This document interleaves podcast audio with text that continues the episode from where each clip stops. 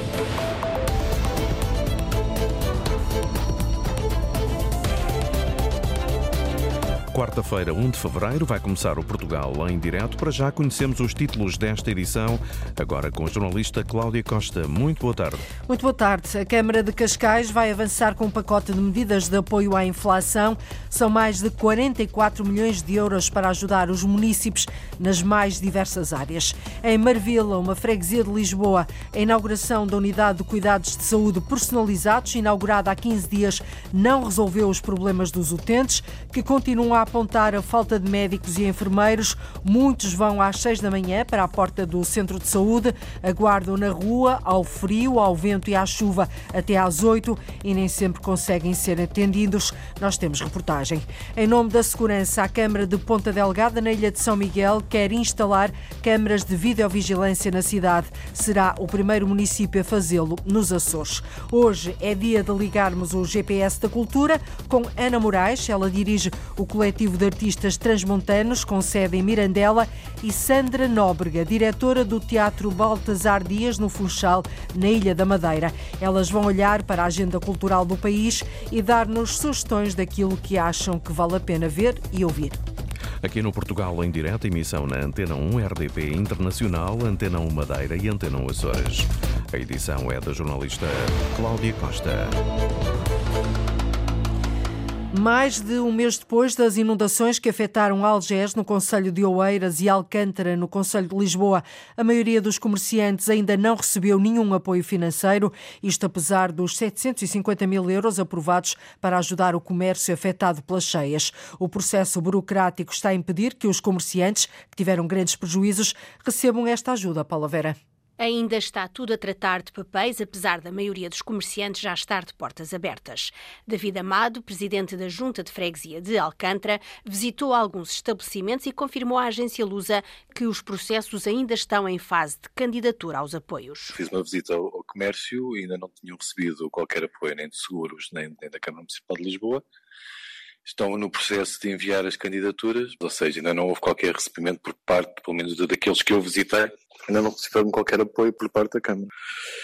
Foi aprovado pela Câmara um valor de 750 mil euros para apoio ao comércio, nos parece manifestamente insuficiente, né? tendo em conta o, todos os estabelecimentos afetados uh, por toda a cidade. Uh, agora ainda estão nesse processo burocrático que ainda não está resolvido. Mesmo sem terem recebido o dinheiro do apoio, os comerciantes, na sua maioria, retomou a atividade. Todos reabriram, todas as situações que nós temos conhecimento reabriram obviamente com todos os constrangimentos que tiveram que, que ter. Não é? Uma situação idêntica vive-se no Conselho de Oeiras, nas freguesias de Algés, Linda a Velha e Cruz Quebrada da Fundo, onde os comerciantes continuam à espera de respostas das seguradoras. Na área metropolitana de Lisboa e ainda num balanço provisório, as empresas de seguros têm de pagar mais de 47 milhões de euros de indemnizações por danos causados pelas inundações de dezembro. A Assembleia Municipal Municipal de Lisboa decidiu prolongar até o dia 31 de março o programa de apoio ao comércio local afetado pelas cheias. Este programa dispõe de 740 mil euros. A extensão do prazo por mais dois meses deve-se ao facto das candidaturas até agora apresentadas não terem esgotado a verba destinada aos apoios. A Câmara de Cascais tem pronto um pacote de 70 medidas no valor de 44 milhões de euros para apoiar os municípios e também para minimizar os efeitos da crescente inflação. Os apoios vão estar disponíveis em várias áreas, como por exemplo habitação e educação, mas muitas mais, também para ajudar os mais vulneráveis, como as crianças e os mais idosos. A ideia, Lourdes Dias, é manter a coesão social e económica do Conselho. São 70 medidas com um envelope financeiro de 44 milhões de euros para proteger os municípios de Cascais, principalmente os mais vulneráveis, e ajudá-los a reduzir o efeito da crescente inflação. A autarquia vai ajudar no pagamento de rendas, de creches e de lares de idosos. Fica também disponível verba para comparticipar o pagamento de propinas aos estudantes do ensino superior. Os impostos municipais também vão ser ajustados. Em relação à alimentação, o autarca Carlos Carreiras quer incentivar o cultivo da terra. Voltarmos a horticultar e agricultar o território de Cascais no combate ao desperdício da terra que temos, até uh, à, doação de uh, cartões que permitam às famílias comprar nos supermercados, para isso decorreu um concurso público no valor de 2 milhões de euros e que neste momento está já em fase de conclusão de todos os procedimentos legais e, portanto, teremos essa capacidade de apoio. Algumas das medidas de ajuda já estão no terreno, mas a maior parte dos apoios às famílias vai chegar ao longo deste ano. A ideia da autarquia ao disponibilizar 40 milhões de euros para fazer face à inflação é manter a coesão económica e social do Conselho. Acima de tudo, é eh, nós conseguirmos uh, quebrar a quebra do, do rendimento familiar e com isso dar condições das pessoas continuarem a ter dois valores que são absolutamente fundamentais, que é terem esperança, não perderem a esperança e acreditarem que há futuro. E, portanto, uh, tendo aqui uma perspectiva que isso só se consegue também garantindo a coesão social dentro do Conselho, que tem impacto depois, naturalmente, também ao próprio desenvolvimento económico. Portanto, é um conjunto de medidas que foram pensadas uh, com uh, estas preocupações que acreditamos nós nos podem colocar, eh, logo que passe a própria crise, ainda mais competitivos e mais atrativos. O município de Cascais tem informação disponível sobre as medidas de apoio em quatro centros Viver Cascais e também em algumas juntas de freguesia. São 44 milhões de euros para ajudar os municípios de Cascais em várias áreas, da infância à natalidade, educação, envelhecimento, pobreza, passando também pela saúde, alimentação, resposta social, habitação e por aí fora. 7 milhões de euros para recuperar recuperar áreas ardidas em 21 municípios do país. O Instituto de Conservação da Natureza assinou esta manhã em Mursa, no distrito de Vila Real, os contratos programa no Namaral. De norte a sul do país, quase 7 milhões de euros para apagar as marcas na paisagem que as chamas deixaram devido aos incêndios florestais do ano passado. Há medidas de resposta imediata, de emergência, e há outro conjunto de medidas de prevenção e de relançamento da economia, ou seja, há aqui dois conjuntos de medidas, umas de curto prazo e outras de médio prazo. O presidente da Câmara de Mursa, Mário Artur Lopes, foi o anfitrião da cerimónia desta manhã e destaca as medidas de curto prazo. Nas medidas de curto prazo, nós já celebramos com a Agência Portuguesa do Ambiente, com a APA, um protocolo para todas as situações com impacto nas zonas ribeirinhas, e na, nos, fluxos de água que existem, pequenas ribeiras, rios, para que realmente possa ser ali feita uma intervenção significativa. No terreno são as autarquias os promotores destas medidas, financiadas pelo Fundo Ambiental e acompanhadas pelo Instituto da Conservação da Natureza. Mário Artur Lopes já tratou das prioridades para o Conselho de Mursa, um dos mais afetados pelos incêndios do ano passado. Ações de estabilização e de emergência, que são no fundo as medidas de estabilização que é preciso levar a cabo rapidamente nas áreas ardidas. Vamos ter um apoio de 542.526 euros por 31 do Fundo Ambiental. Reparação de pontos de água, substituição e sinaliza, de sinalização danificada de caça e pesca, substituição de sinalização da área danificada, recuperação e tratamento da rede viária, em alguns casos, intervenções complementares de recuperação de pontos de água. A longo prazo será feito o controlo da erosão dos solos, o tratamento e a proteção de encostas, o abate de algumas árvores e a retirada de resíduos. São quase 7 milhões de euros para sarar as feridas dos incêndios em 21 conselhos do país. No Conselho do Fundão, há uma polémica que envolve a construção de uma central solar no valor de 80 milhões de euros e organizações de defesa do meio ambiente que contestam a escolha do local.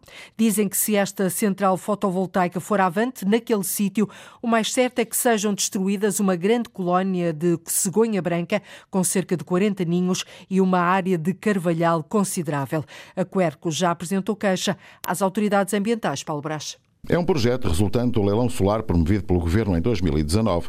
Os terrenos foram arrendados à misericórdia do Fundão. O investimento é de um grupo espanhol que prevê gastar cerca de 80 milhões de euros numa central fotovoltaica de 126 megawatts. Só que a escolha do local não está a ser bem encarada pela Quercos, que denuncia a destruição de um grande habitat de cegonha branca, bem como uma zona de carvalhal negral, cada vez mais raro e prioritário em termos de conservação da União Europeia, como explica Samuel Infante da Quercus. As centrais de produção devem ser localizadas em áreas que não afetam a biodiversidade e não é isso que está a acontecer. E estamos aqui mais numa situação em que não é só uh, uh, os 40 ninhos de cegonha branca que estão em causa, mas o carvalhal que já foi destruído, portanto é um habitat prioritário em termos de conservação da União Europeia, uh, representa é uma, a floresta nativa de Portugal e praticamente é residual em termos da área, as poucas manchas que existem estão a ser destruídas e portanto não, há imensas áreas que não estão florestadas, que poderiam ser, ser instaladas estas, este tipo de, de, de, de equipamentos. Entretanto, as obras de limpeza do terreno já começaram, os ninhos ainda se mantêm à espera de um parecer que já foi pedido ao Instituto de Conservação da Natureza e Florestas, o ICNF. É, obviamente que, que, as cegonhas poderão uh, encontrar outros locais de edificação, mas vão sobrecarregar as várias linhas elétricas que existem aqui, por exemplo, vão gerar outros problemas. Estamos a aguardar os desenvolvimentos, mas uh, o nosso receio é que realmente uh, grande parte do, do, já está destruído e que venham a destruir o resto. Isto era um local icónico para a população que vinha aqui usufruir de um espaço, dos poucos espaços naturais que existem aqui junto ao fundão. Tentámos perceber, junto a entidades envolvidas, qual será o desfecho previsto para esta situação, mas até ao momento ainda não conseguimos essa resposta. Na Beira Interior, esta é já a segunda situação a envolver questões relacionadas com a biodiversidade. O primeiro caso foi um projeto que mexeu com um habitat de águia imperial ibérica. Uma polémica que envolve a construção desta central solar no valor de 80 milhões de euros no Fundão e organizações de defesa do ambiente.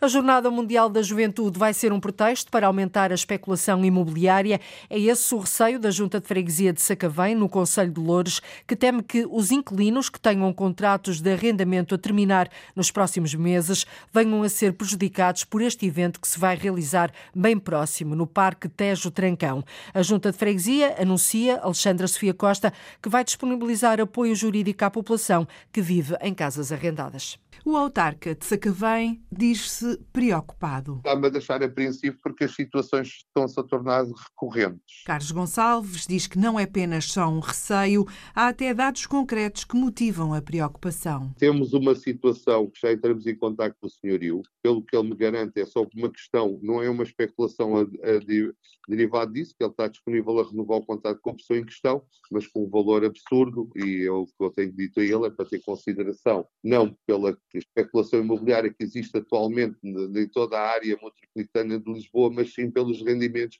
que a pessoa apresenta, porque acho que é o mais justo. O presidente da Junta de Sacavém e Prior Velho diz que por isso vai ser disponibilizada a ajuda jurídica aos arrendatários que estão a terminar o contrato de arrendamento. Vamos ter aqui o cuidado de acompanhar as pessoas que tenham contratos de arrendamento para fechar, que sejam fechados no âmbito da pessoa do senhorio, não contar com a jornada de juventude, mas sim pelas pessoas que residem lá e a consideração.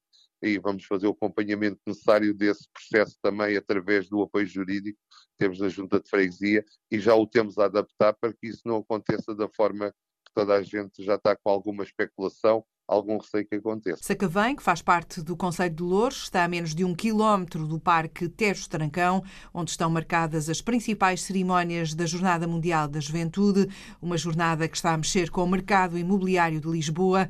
Devido à elevada procura, os preços dos alojamentos devem disparar. A ponto de a Junta de Freguesia de Sacavém estar preocupada com esta especulação imobiliária e por isso vai avançar com ajuda jurídica à população que vive em casas arrendadas.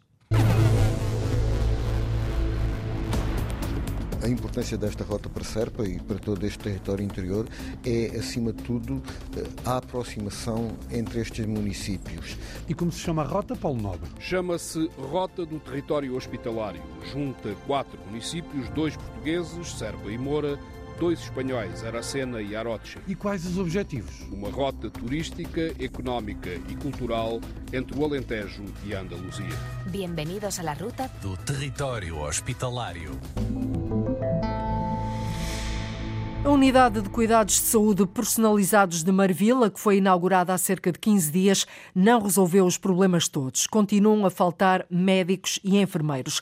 A Comissão de Utentes de Saúde desta freguesia de Lisboa diz que muitas pessoas vão às 6 da manhã para a porta do centro de saúde, esperam na rua, ao frio, ao vento e à chuva, até às 8, altura em que as portas se abrem, mas nem sempre conseguem ser atendidas. Já pediram reuniões com caráter de urgência à administração Administração Regional de Saúde de Lisboa e Val do Tejo, à Câmara e à Junta de Freguesia de Marvila, mas não se ficam por aqui. Na próxima segunda-feira, Arlinda Brandão lança mesmo um abaixo-assinado quando há poucas semanas se abriram as portas do novo centro de saúde de Marvila, os moradores estavam confiantes que nesta zona da cidade com população vulnerável e carenciada, finalmente houvesse outra resposta. Mas António Pereira diz que foi uma desilusão. É um edifício novo com as questões velhas, ou seja, construir um edifício novo, o edifício está muito bom, ainda bem, mas ao contrário, pensavam que vinha acompanhado dos meios humanos, dos meios técnicos, etc., enfermeiros, saúde, eh, os, os meios complementares de diagnóstico, etc., etc., não veio equipado com mais nada. Quer dizer, veio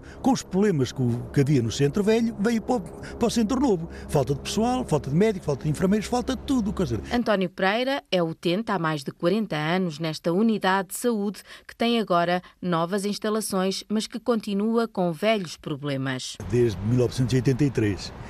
Tenho uma família toda lá inscrita, sou, faço parte dos 32 mil utentes que estão inscritos nesta unidade de saúde só que destas 32 mil utentes que lá estão, neste momento, são menos 10 mil que não têm médicos de família.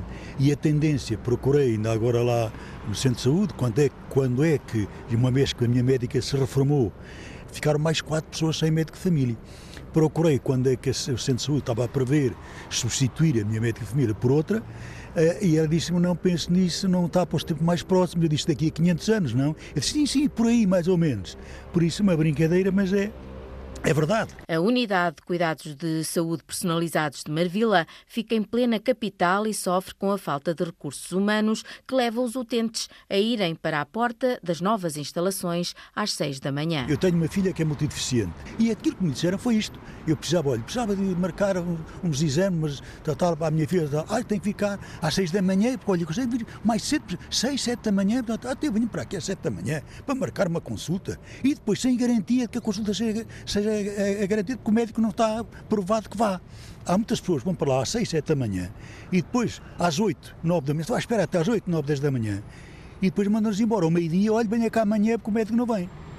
Isto não é coisa que se faça, não é forma de tratar a população merece ser respeitada com respeito. Também João Albuquerque, da Comissão de Utentes de Saúde de Marvila, alerta para as condições em que se espera por uma consulta à porta do edifício novo manhã cedo. Ao frio, ao vento e à chuva, para para reservar uma consulta quando não parece que, que haja nenhuma incompatibilidade, acho que não havia um acréscimo de custos, se permitissem as pessoas de entrar no, no, centro de saúde para a sala de espera, que é uma coisa desumana, para, especialmente para, para os utentes que na maior parte das vezes são, são de uma idade avançada estão a necessitar de cuidados de saúde. Por tudo isto, a Comissão de Utentes prepara um abaixo assinado e já pediu para ser recebida por várias entidades com caráter de urgência, tendo em conta as queixas pouco mais de duas semanas depois do novo Centro de Saúde de Marvila ter sido inaugurado pelo Ministro da Saúde e pelo Presidente da Câmara de Lisboa. Duas semanas depois, nós fomos para o terreno e, num esclarecimento pedido pela Antena 1, a Câmara de Lisboa diz que acompanha as preocupações dos municípios de Marvila e remete os esclarecimentos necessários para o Ministério da Saúde e para a Administração Regional de Saúde. Também a Junta de Freguesia de Marvila, questionada pela Antena 1, diz que está a fazer diligências junto da ARS de, de Lisboa e Valdo Tejo para aumentar o número de médicos e enfermeiros na nova unidade de saúde. Quanto à espera do dos utentes de manhã cedo, ao frio e à chuva, para marcarem uma consulta ou serem atendidos. A Junta vai fazer um pequeno abrigo junto ao centro de saúde para, de uma forma provisória, ajudar a população a não estar tão desconfortável. A Câmara de Ponta Delgada, na Ilha de São Miguel, quer instalar câmaras de videovigilância na cidade. Será o primeiro município a fazê-lo nos Açores. A decisão vai ser tomada no dia 12 de fevereiro deste mês, altura em que reúne o Conselho Municipal de Segurança. Depois, a autarquia avança com o pedido ao Ministério da Administração Interna, Ana Paula Santos. Saber em que locais vão ser instaladas as câmaras de vigilância é uma informação que nesta altura só a PSP detém. A Polícia de Segurança Pública é a entidade que está a elaborar o projeto. Isso mesmo revela o Presidente do município, Pedro Nascimento Cabral. Conforme é eh, da lei, toda a instrução deste processo é da competência da Polícia de Segurança Pública, que está a desenvolver este, este, este, este formalismo e que depois irá ser apresentado no, na próxima reunião que temos agendada do Conselho Municipal de Segurança para que, de facto, depois de, de apresentado, nós podermos submeter este pedido ao Ministério da Administração Interna. Está marcada para o próximo dia 12 de fevereiro essa reunião do Conselho Municipal de Segurança. A PSP apresenta o projeto. Pedro Nascimento Cabral espera formalizar nessa data o pedido ao Ministério da Administração Interna. Se no debate que nós vamos fazer do Conselho Municipal de Segurança não houver quaisquer dúvidas e, o, e a instrução que for feita estiver em condições de prosseguir, isto é, transformá-la em pedido para eh, a instalação de um processo de videovigilância ao Ministério da Administração Interna, será isso que será feito. O anúncio foi feito em outubro. Ponta Delgada é a primeira autarquia açoriana a querer instalar nas ruas da cidade câmaras de vigilância para combater a criminalidade. Para garantir policiamento de proximidade, o presidente da autarquia queixa-se de falta de agentes da PSP, Pedro Nascimento Cabral, que anunciou ainda que, para reforçar a segurança, a Polícia Municipal vai abrir 10 vagas. Em nome da segurança, a Câmara de Ponta Delgada, na Ilha de São Miguel, quer instalar câmaras de videovigilância na cidade. Será o primeiro município a fazê-lo nos Açores. Ao fim de 15 anos, o Minho Parque Monção vai ser uma realidade. Trata-se de um projeto da antiga Associação Industrial do Minho que agora sai do papel. Depois de avanços, recuos e insolvências ao longo de década e meia, o Parque Empresarial de Monção, no distrito do Alto Minho, está pronto para acolher mais de 50 empresas já no próximo ano. Ana Gonçalves. Foram precisos 15 anos para que o Minho Parque saísse do papel. O parque empresarial foi lançado pela extinta Associação Industrial do Minho, que entretanto entrou em insolvência em 2017 e o projeto estava parado precisamente por questões de ordem judicial. O Minho Parque vai agora ser relançado. A escritura pública da venda dos terrenos já foi feita entre a massa insolvente da Associação Industrial do Minho e uma empresa privada e no próximo ano já haverá empresas instaladas. Uma empresa interessada que efetivamente comprou todo aquele espaço e que agora de uma forma muito, muito rápida irá intervir naquilo que falta em termos de infraestruturação. Já estamos a falar de coisas, diria que pontuais, relativamente àquilo que era a fase inicial, e portanto a previsão é que nós em 2024 já teremos garantidamente já empresas naquele espaço que é isso que importa a todos nós. O Parque Empresarial de Monção tem uma área de 56 hectares, com capacidade para 54 empresas, mais de 800 lugares de estacionamento e será, diz António Barbosa, o autarca local, uma âncora para o desenvolvimento da região. Estamos a falar numa altura em que a procura efetivamente é enorme parte de empresas espanholas e não só uh, no território português, e neste caso particular nestes territórios de fronteira, estamos a falar de cerca de 50, de 56 a 58 hectares de área disponível eh, industrial e eh, empresarial, eh, que naturalmente eu diria que vão fazer uma grande diferença naquilo que vai ser o futuro deste território e que mais uma vez nos põe na ponta daquilo que é hoje o desenvolvimento industrial e empresarial no contexto da, da Euroregião Norte de Portugal realiza e isso naturalmente é que importa reforçar. O Minho Parque Monção vê assim o fim de um processo com avanços, recuos e insolvências pelo meio que duraram 15 anos, será uma realidade no próximo ano. Ao fim de 15 anos, década e meia, o Minho Parque Monção vai assim ser uma realidade, sai finalmente do papel. O projeto Oliveira do Bairro Acolhe, que dá apoio a refugiados ucranianos, está no terreno desde março do ano passado, mas agora vai contar com novos financiamentos para continuar a receber refugiados da Ucrânia e do Afeganistão. A vereadora da autarquia, com o ploro da migração, Lília Águas, espera um apoio de mais de 100 mil euros do Fundo para o Asilo, Migração e integração. Uma verba que vai permitir que o Conselho possa receber mais migrantes da Ucrânia e do Afeganistão vamos avançar com uma candidatura e vamos implementar aquilo que nós já fazemos, uh, sem financiamento, não é? Uh, já fazíamos até à data, sem financiamento, e com o financiamento podemos ainda alargar o apoio e a comparticipação, e nomeadamente trazer mais, uh, acolher mais refugiados ucranianos e, e neste caso afegãos que ainda não tínhamos. Mas a verdade é que no nosso Conselho, eh, para lhe dizer, nós já temos 52 eh, ucranianos. E aguardam a chegada de e aguardamos afegãos? a chegada de mais. A, a, a nossa estimativa, e portanto nós estamos disponíveis a receber quatro. Nós estamos a trabalhar com, com a Associação da Comunidade de Afegãos, uh, no sentido de facto de receber uh, eventualmente uma família de quatro afegãos. E ao Conselho de Oliveira do Bairro, no distrito de Aveiro, continuam a chegar refugiados da Ucrânia que vêm, pelo menos é essa a intenção, para ficar em Portugal. Há, há uma evolução daqueles que vieram no início e daqueles que vêm agora. Portanto, a verdade é que no início eles vinham com a expectativa de voltar de imediato e que de facto a guerra terminasse e de, de regressar à, à Ucrânia. Agora não dá uns meses esta parte, eles querem uh, vir e vêm, mas querem se integrar e têm a perspectiva de, de, ficar. Vêm com a intenção de ficar no país. A Câmara de Oliveira do Bairro, no distrito de Aveiro, tem desenvolvido vários programas de ajuda aos refugiados, como acesso à educação, saúde e integração no mercado de trabalho. Quatro municípios, dois portugueses, dois espanhóis, partilham agora uma rota turística, económica e cultural. A rota dos hospitalários reúne Serpa e Moura, no Alentejo, Aroche e Aracena, na Andaluzia, Espanha.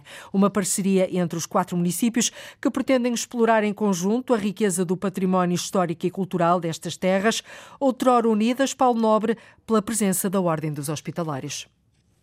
Chama-se Rota do Território Hospitalário. Junta quatro municípios, dois portugueses, Serpa e Moura, dois espanhóis, Aracena e Aroche.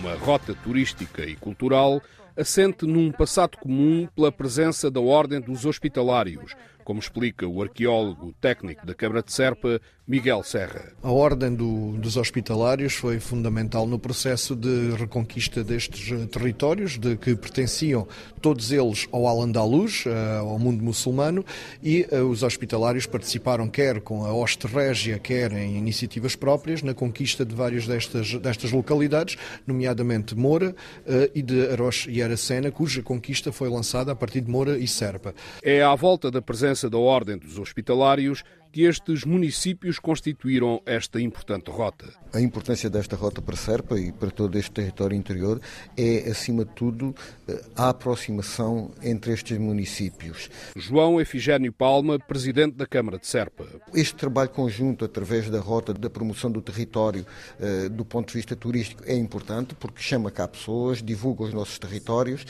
potencia uh, o desenvolvimento económico, o surgimento de atividades económicas ligadas a esta, estas áreas do turismo e o desenvolvimento daquelas que já existem. É através da promoção turística e de projetos conjuntos que os quatro municípios desenvolvem esta rota que multiplica as mais-valias dos quatro municípios. É esta a opinião do alcaide de Aracena, Manuel Guerra. Eu creo que é um projeto que permite sumar, multiplicar nossos recursos, ponerlos em valor de forma conjunta e crear um destino turístico, um produto turístico sumamente atractivo porque viene a eh, sumar, como digo, pues eh, los atractivos individuales de cada uno de nuestros municipios. Porque todos os municípios de um e do outro lado da fronteira partilham um espaço comum e problemas idênticos, sublinha o alcaide de Aroche, António Muniz. Somos territorios con necesidades, territorios con carencias territorios que tenemos problemas con eh, la pérdida de población. Somos, por tanto, municipios que trabajar juntos es importante para establecer eh, colaboraciones que desarrollen proyectos en materia económica, de desarrollo turístico, de colaboración cultural, mm, en definitiva de conexión de los, de los dos, de las dos partes de, de la frontera. A rota do território hospitalário juntou os quatro municípios em 2019, mas a pandemia não permitiu a implementação dos projetos. Os municípios voltam a insistir nesta rota, diz o autarca de Serpa, João Efigênio Palma. Podemos potenciar aqui todo um conjunto de, de mais-valias que temos, eh, quer do ponto de vista patrimonial, do ponto de vista cultural, eh, histórico, mas também em termos de, daquilo que produzimos, podemos em conjunto potenciar todos estes produtos e, e por aí promover o, os nossos territórios de uma forma mais, mais integrada. Aroche, Aracena, Moura e Serpa, uma rota turística, económica e cultural entre o Alentejo e a Andaluzia. Bem-vindos à ruta do território hospitalário. Quatro municípios, dois portugueses, dois espanhóis, unidos numa rota turística, económica e cultural. A linha 18 do elétrico da Sociedade de Transportes Coletivos do Porto, a STCP, voltou a funcionar ontem até ao Carmo, no, junto à Torre dos Clérigos. Isto após alguns meses de interregno devido aos condicionamentos impostos pela obra de construção da futura linha rosa do metro do Porto. A linha 18 liga a zona do Carmo ao Passeio Alegre, na Foz. A operação decorre agora em todos os dias da semana, com horário de início entre as 9h45 da manhã. A última viagem é às 5 e um quarto da tarde, com frequência de 30 em 30 minutos. Uma hora 45 minutos em Portugal continental e na Madeira, menos uma hora nos Açores. É uma boa altura de ligarmos o GPS da cultura. Uma vez por semana, dois agentes da cultura, duas vozes, olham para aquilo que há nas agendas e programações culturais de norte a sul do país e ajudam-nos a tomar nota nota do que vale a pena ver e ouvir.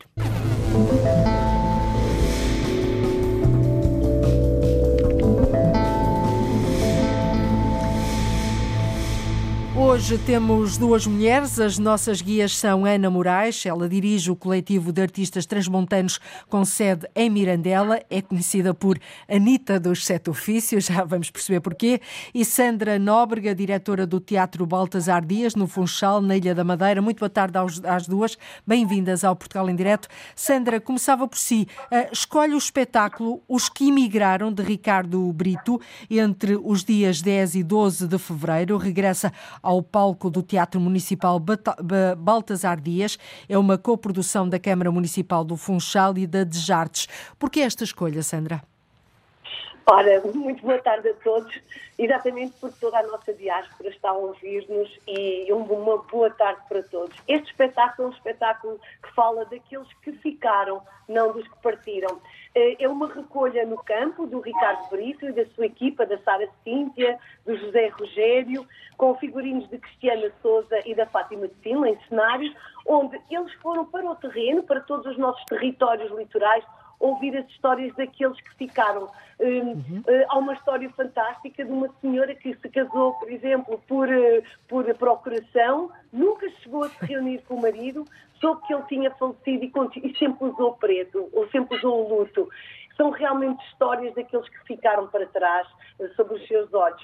Achei que seria realmente uma escolha interessante e, sobretudo, porque foi um espetáculo que foi uh, estreado no Baltazar em plena pandemia. E agora é um regresso, não é? É um regresso. Em liberdade, digamos assim, não é? Exatamente, exatamente. Chegámos a fazer espetáculos para cinco pessoas, imaginem, mas não deixámos de os fazer. Ele depois uhum. já esteve realmente pelo país, já, foi, já esteve em circulação, na Calheta, na Ponta do Sol, em Machico, esteve no Festival Solos, em Lisboa e agora volta ao Baltasar Dias para fechar em grande, não é? Na, na, sua casa. Muito bem. Dia 10 de fevereiro às 10 da manhã e 3 da tarde, dia 11 de fevereiro às 9 da noite e dia 12 de fevereiro às 6 da tarde. Portanto, tome nota na, na sua agenda. O espetáculo Os que Migraram, de Ricardo Brito, no Teatro Municipal Baltasar Dias, na Madeira. Eh, uma, uma peça sobre aqueles que. uma recolha de testemunhos daqueles que ficaram, deixando os olhos postos no mar.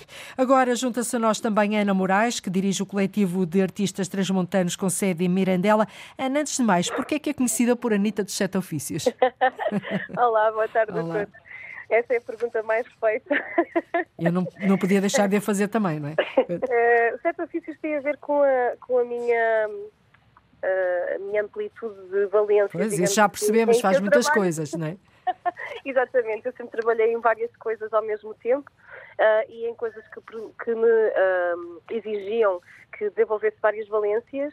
Uh, então a Anitta Sete Ofícios acabou por ser uma coisa muito. um nome bastante. Está normal. batizada, Anitta dos Sete Ofícios. Uh, Ana, vamos então à sua, à sua primeira escolha. Escolheu uma peça de teatro, Mundeu. Um, Cada ser transporta ao seu mundo. Está em cena desde dia 15 de janeiro, já está em cena, até ao dia 5 de março deste ano, no Teatro Municipal Amélia Rei Colasso, em Algés. É um espetáculo para famílias e bebés a partir dos seis meses. Quer nos contar como é este espetáculo? Uh, este espetáculo é de facto para nos ajudar uh, a apreciar as coisas simples e as coisas mais pequeninas do, que existem no, no dia a dia.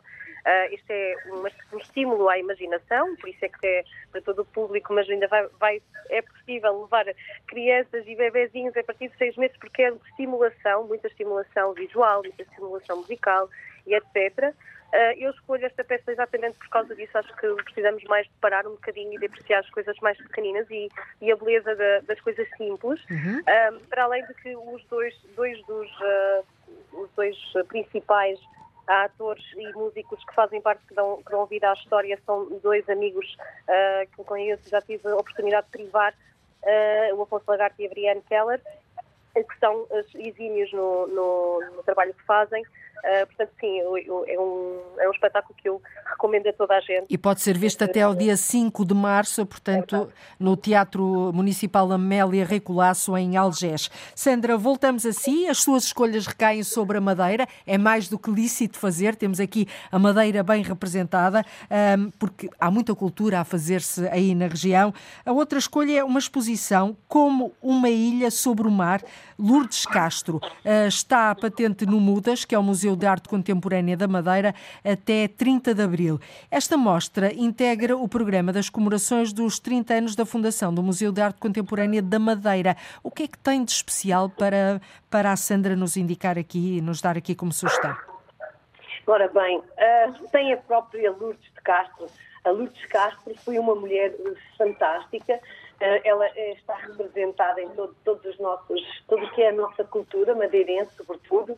Ela eh, vem com uma curadoria da Márcia Souza, portanto, no Mudas, e que traça um panorama transversal sobre a vida e a obra de Lourdes de Castro, analisando alguns momentos que marcaram o seu percurso pessoal e profissional, e desde a infância até os, últimos anos da sua vida fez em janeiro uh, um falecimento, uh, a Lourdes Castro faleceu há um ano atrás, e esta exposição é realmente magnífica, é num sítio fantástico, portanto, no Mudas, na Calheta, é fora do Seixal, está descentralizada, mas é todo o edifício e, a, a, a falar de Lourdes de Castro. É uma bela exposição, aconselho a toda a gente a, a que lá vá, e que veja realmente a magnífica e, e o quão grande foi a Lourdes de Castro. Muito bem, fica esse convite e esse apetite também que está aberto. Ana, Ana Moraes, um, vamos agora também para uma exposição sugerida pela Ana, Identidades Pluridimensionais do Interior. No dia 4 de fevereiro, é a primeira exposição do coletivo de artistas transmontanos que acontece na Galeria Momentum, no Porto. O coração transmontano vai pulsar para fora do seu peito? Ai, sem dúvida. Uh, este, esta, esta minha recomendação, obviamente, é um bocadinho puxar a brasa à minha sardinha ou à sardinha dos, dos artistas todos transmontanos que, pela qual eu tenho a honra de, de representar neste momento. Uh, esta vai ser a primeira exposição do coletivo fora da zona transmontana, portanto, uh, não é a primeira do coletivo, mas é fora do, do, da sua sede e do seu coração, do, de onde ele pulsa, no lugar certo, não é? Mas sim, isto vai ser mesmo a mostrar a identidade transmontana para fora e mostrar também a pluridimensão que existe na, nas artes e, de, e de, das, das, pessoas e de, da forma como se expressam aqui no interior, podê-lo demonstrar também fora uh, do seu contexto, do seu contexto geográfico. Um, este, é, obviamente, para mim é uma, é uma das exposições que eu mais imenso uh, posso recomendar que vão ver ao Porto este sábado. Uh, é já este sábado no Porto, é não é? Sábado, na Galeria Momento no Porto. Onde é que é? Onde é que fica, uh, esta, Ana? Esta fica na Avenida de Fernão Magalhães. Uhum. Faz parte de uma clínica dentária que tem este conceito completamente inovador também de se transformar numa galeria. Uma das sócias também é transmontana. Portanto, uma clínica dentária que se transforma numa galeria uma de arte? Galeria. É verdade. Curioso. Sim. Muito curioso, sim.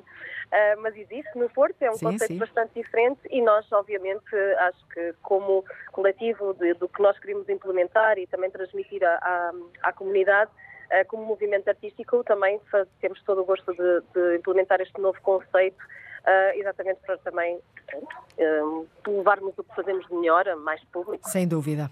Muito bem. Este pulsar transmontano, exposição Identidades Pluridimensionais do Interior, já este sábado. Sandra, voltamos à Madeira. Histórias a vapor, uma viagem aos tempos do comboio, uma atividade desenvolvida para as famílias que pertencem ao projeto de educação e mediação cultural do município do Funchal. Uh, escuto, espaço cultural para todos. O que é, é estas histórias a vapor? O que são estas histórias a vapor? Então, são histórias muito engraçadas feitas pelo Teatro Bom Buraco, um, porque a Madeira, o Funchal, teve um comboio. Teve um comboio que funcionou entre 1893 e 1943 e que ligava em meia hora o Funchal ao monte. Uh, transportava 60 pessoas. Em meia hora? E, em meia hora, sim, uhum. era uma caramalheira, dava vapor, portanto era muito engraçado. A Câmara, em boa hora, em 2016, adquiriu e reabilitou a Estação do Monte e agora o que estamos a fazer é devolver à população estes espaços. E estamos como? é um espaço que também dá para de galeria e para atividades com crianças. Uhum. Ora bem, estas são as histórias onde as crianças podem encontrar o bilheteiro, a senhora que vai vestir àquela época uh, e que entra e que reproduzem de alguma forma estas histórias tão interessantes. Portanto, é uma Na forma maneira... divertida, mas também pedagógica de, das pessoas e, sobretudo, as crianças saberem um pouco mais da altura em que havia um comboio que percorria as diversas estações ah, não é? Exato, exato. E é sobretudo também para famílias. É feito ao sábado de manhã de propósito para que os pais e os filhos se possam reunir em atividades. Cada e em que dia é, uh, Sandra? É ao, Temos... sábado de manhã, é ao sábado de manhã, portanto, no dia 11 de fevereiro, às 11 horas, no Monte. é só nesse monte. sábado? Só nesse sábado? Temos, temos vários sábados. Uh, esta é a próxima, portanto, é uma vez por mês. Uma a Estação do Monte, onde é que fica? Fica mesmo no monte, no coração do monte, no largo, no largo da fonte. Não, mas o conselho. Ah, é Funchal. É tudo Funchal. Poderia não ser o Conselho do Funchal. É no, é no, no Conselho do Funchal. Muito bem. Ana, vamos para a última sugestão, porque o tempo corre. Um, é uma a peça Casa Portuguesa, um espetáculo do Teatro Nacional Dona Maria II, uh, que vai estar em cena no Teatro de Vila Real este sábado, dia 4. É, é da conjugação de três materiais, ou seja, o fado, o diário de guerra e um ensaio filosófico, que nasceu este espetáculo Casa Portuguesa, não é? É sem dúvida, e uh, não podia ser mais português, uh, obviamente baseado na, no desenvolvimento da, da, canção de uma casa portuguesa, que é um fato com certeza. uma casa portuguesa com certeza, não é? Com certeza, é verdade. Uhum. Uh, e reflete-nos, obviamente, o, mais uh, puro do que é, do que é português, uh, remete-nos, obviamente, também a uma altura colonial e, e, e de ideologia de Estado Novo e etc., que também é refletida no, na peça. Portanto, acho que é uma peça ótima para nos relembrarmos do que é que nós somos como cultura. Uh, vai estar patente nos teatros Vila Real, uh, portanto, aqui em Trás-os-Montes, portanto, teria que também fazer a referência a alguma coisa cultural que, claro. se passa aqui em Trás-os-Montes. Claro que sim. E daí ter E faz muita coisa em Trás-os-Montes também, muita, muita coisa. Muita. muita coisa. É verdade. Muito bem. Ana Moraes, Anitta dos Sete Ofícios, uh, que dirige o coletivo de artistas transmontanos com sede em Mirandela. Já agora, 30 segundos, Ana. É difícil fazer cultura em Mirandela? Uh, não é difícil, tem outro tipo de desafios diferentes. É uma questão de mudarmos paradigmas de que na, no, em Trás-os-Montes ou no interior não se faz nada. Ai, mas faz-se muito. Mas faz-se muito e uh, é preciso muita garra para, para, sem dúvida, fazer as coisas prevalecer, mas uh, se há coisa que os transmontanos têm é a garra, portanto... É fibra. Pergunto é mesmo à Sandra Nóbrega e peço-lhe 30 segundos de resposta. Uh, é diretora do Teatro Baltasar Dias no Funchal. É difícil fazer cultura na Madeira ou não? Não, não é difícil. Uh, aliás, a Madeira tem uma rede enorme de artistas e agentes culturais com muito talento e com muita capacidade. Isso para... tem em todos, mas é difícil dar-lhes palco? Não é muito difícil, porque nós conseguimos ter vários espaços, e tal como a Anitta, nós o que fazemos é ter, aproveitar todos os espaços culturais, desde museus, uhum. auditórios, o teatro. O que é que é difícil? É trazer às vezes os artistas do continente, porque uhum. temos que ter as viagens, se quiser transmontanos, alojamentos, alojamentos, alimentação, uh, é muito difícil. Muito bem. Porque às vezes os aviões não aterram e já aconteceu, temos que cancelar espetáculos porque o, aeroporto estava fechado e, e, o artista não chegou. Pronto. Fica aqui então, estamos mesmo a fechar este convite. Ana, aproveite, tem alimentação paga, tem tudo, portanto, os artistas transmontanos podem ir para a Madeira e também vice-versa. Ana Moraes, Anitta dos Sete Ofícios, gostei muito deste nome, Sandra Nóbrega, foi um Obrigada. gosto uh, ligar o GPS da Cultura convosco esta quarta-feira. Boa tarde muito obrigada. Muito obrigada. E nós também somos o programa dos Sete Ofícios. Voltamos, prometemos voltar amanhã, a seguir à uma e um quarto da tarde. Contamos consigo desse lado. Até amanhã. Então, até amanhã. Termina aqui o Portugal em direto, edição da jornalista Cláudia Costa. Vamos ter notícias. A emissão irá prosseguir com a Noémia Gonçalves. Muito boa tarde e até amanhã. Antena 1.